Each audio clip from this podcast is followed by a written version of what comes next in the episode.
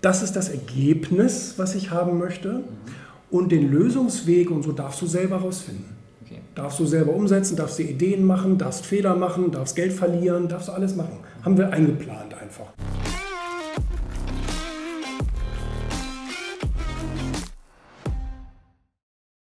Also ich glaube, man, man ist entweder der Oberkontrolleur oder man ist, wie soll man sagen, ähm, jemand, der den Leuten sowohl Gestaltungsfreiraum als auch Fehlerfreiraum äh, zugesteht. Mhm. Und zu der zweiten Kategorie gehöre ich.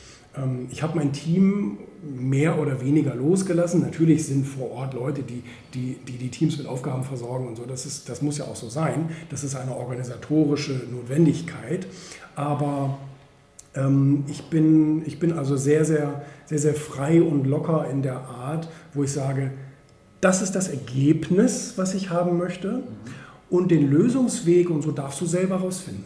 Okay. Darfst du selber umsetzen, darfst du Ideen machen, darfst Fehler machen, darfst Geld verlieren, darfst du alles machen. Haben wir eingeplant einfach in unserem Budget, dass unsere Mitarbeiter auch ein bisschen unseres Geldes verbrennen, mhm. weil sie eben Fehler machen.